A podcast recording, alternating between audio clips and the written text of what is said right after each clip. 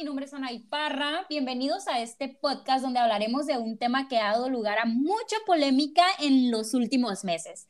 Claro que estoy hablando de la nueva reforma energética que quiere implementar nuestro presidente y el impacto que esta tendría sobre el famosísimo TEMEC.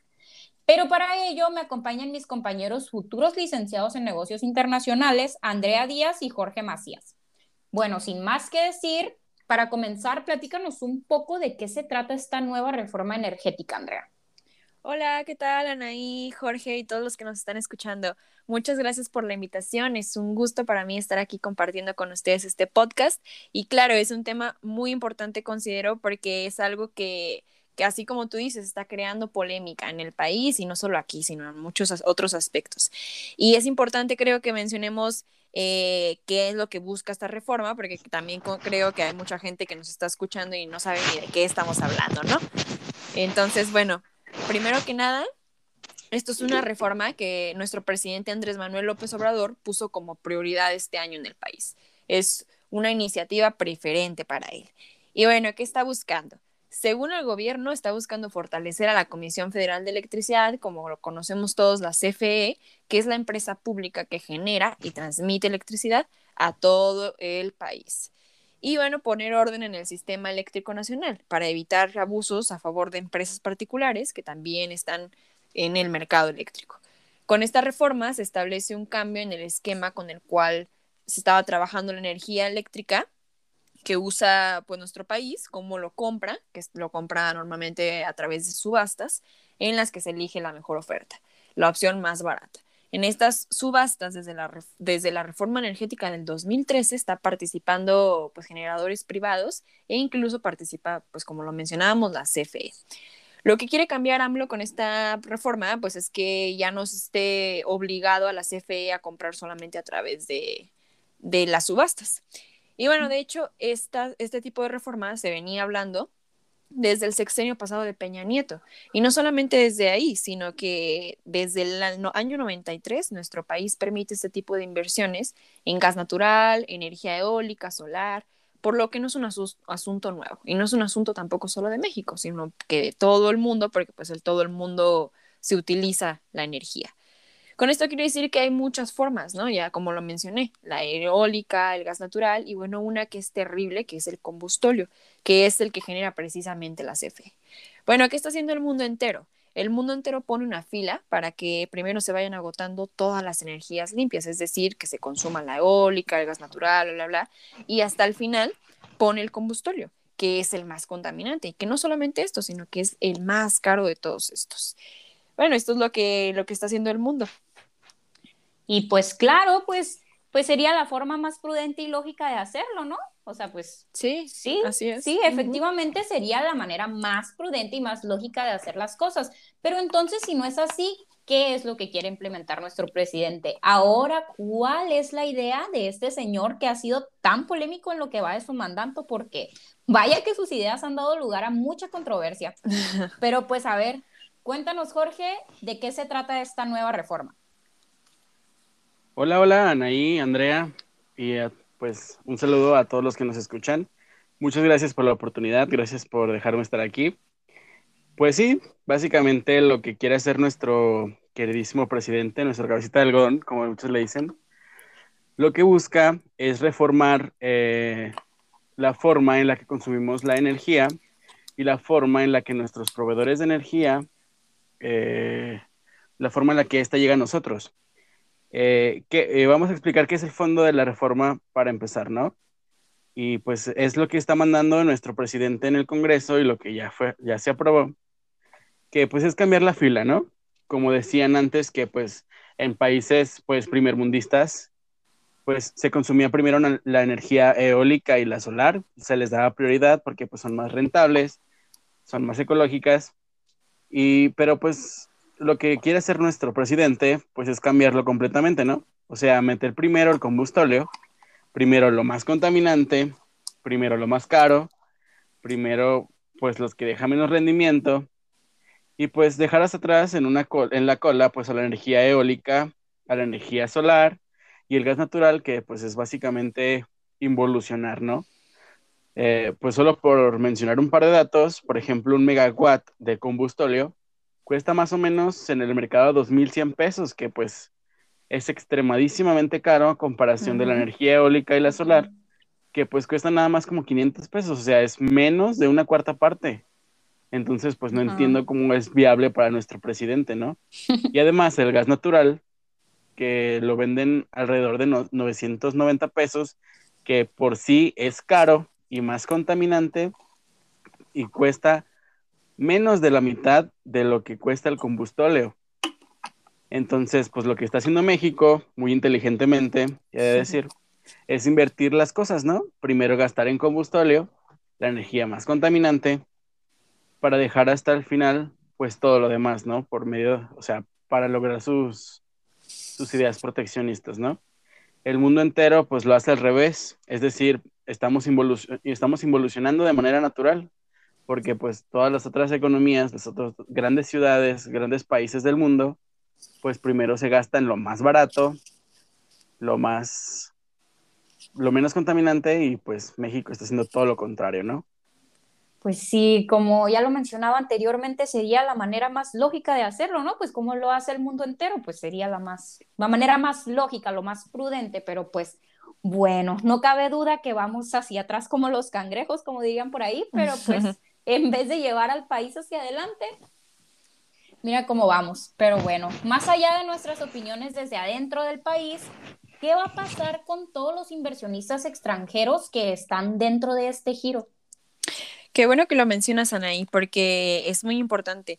Ahora, pues con todo lo que, las reformas que ha traído, bueno, que tiene México y pues lo buen país que se puede decir que es en recursos, nada más que no se han aprovechado muy bien, eh, pues muchas empresas han traído inversiones. Tenemos mucha inversión de parte de diferentes empresas de alrededor del mundo eh, a corto, mediano, largo plazo, ¿no?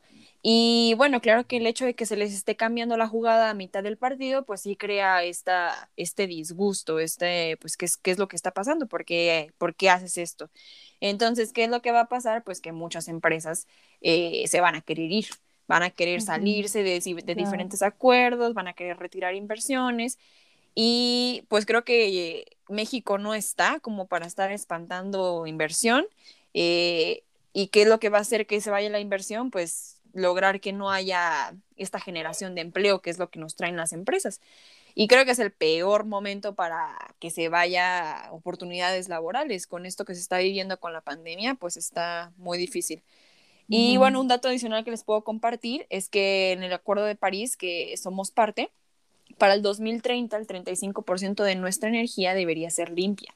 Y bueno, con esto ya nos estamos adelantando a que no vamos a llegar a, eso, a ese porcentaje.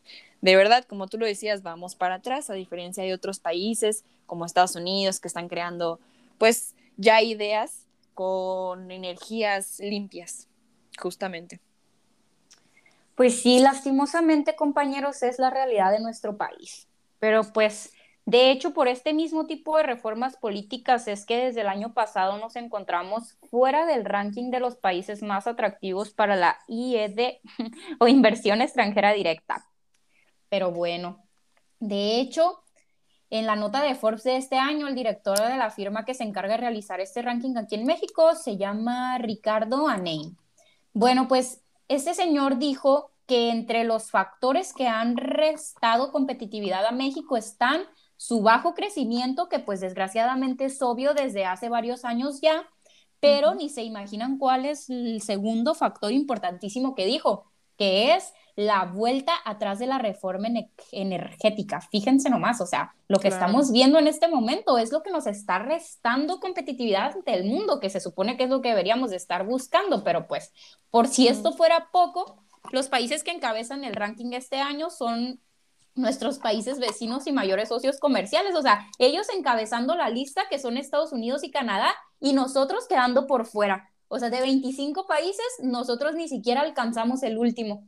Mm. Pero pues bueno, entonces pues me imagino que esta reforma va a tener un gran impacto, les va a caer como bomba a estos países tan, que son tan importantes para nuestra economía, pero pues platíquenos este impacto que va a tener la nueva reforma sobre nuestro tratado comercial con estos países, que sería pues el famosísimo TEMEC, ¿no? Pues sí, básicamente lo que estás diciendo está completamente correcto. En nuestro país, pues está saliendo de, de los rankings, mientras nuestros socios, los cuales están en contra de lo que estamos haciendo, son los primeros lugares.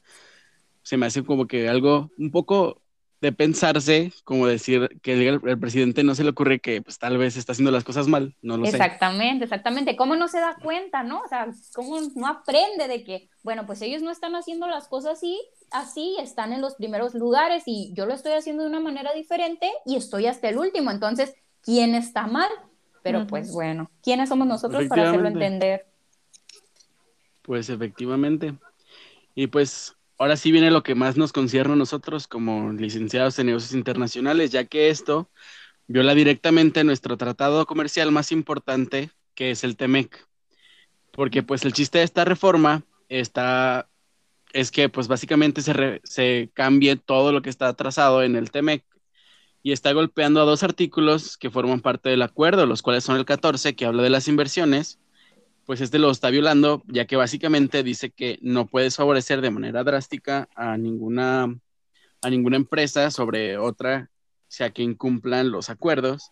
Y el 22, pues básicamente dice que las empresas, propiedad del Estado y los monopolios designados, pues esto significa básicamente que no puedes reformar la ley de la industria eléctrica, ¿no? Ah, no, no es cierto. No, pues eso básicamente nos habla de que pues no puedes hacer de ninguna empresa un monopolio, o sea, de ninguna de tus empresas un monopolio y menos aún cuando estamos teniendo acuerdos comerciales. Por lo que pues esto, se, esto significaría como una discriminación por parte de algún gobierno, de algún socio comercial, por alguna mala gestión de las empresas de, del Estado, o sea, de nuestro país, que es lo que está sucediendo. Y pues esto es suficiente motivo para que las otras dos naciones, es decir, Estados Unidos y Canadá, alcen la mano y decirnos, pues, qué está pasando, ¿no? O sea, ¿qué estás haciendo? Es decir, si una de las naciones protege para generar competencia desleal, como lo que está haciendo nuestro presidente, teniendo, pues, como acciones proteccionistas, pues él nos puede decir, ¿sabes qué?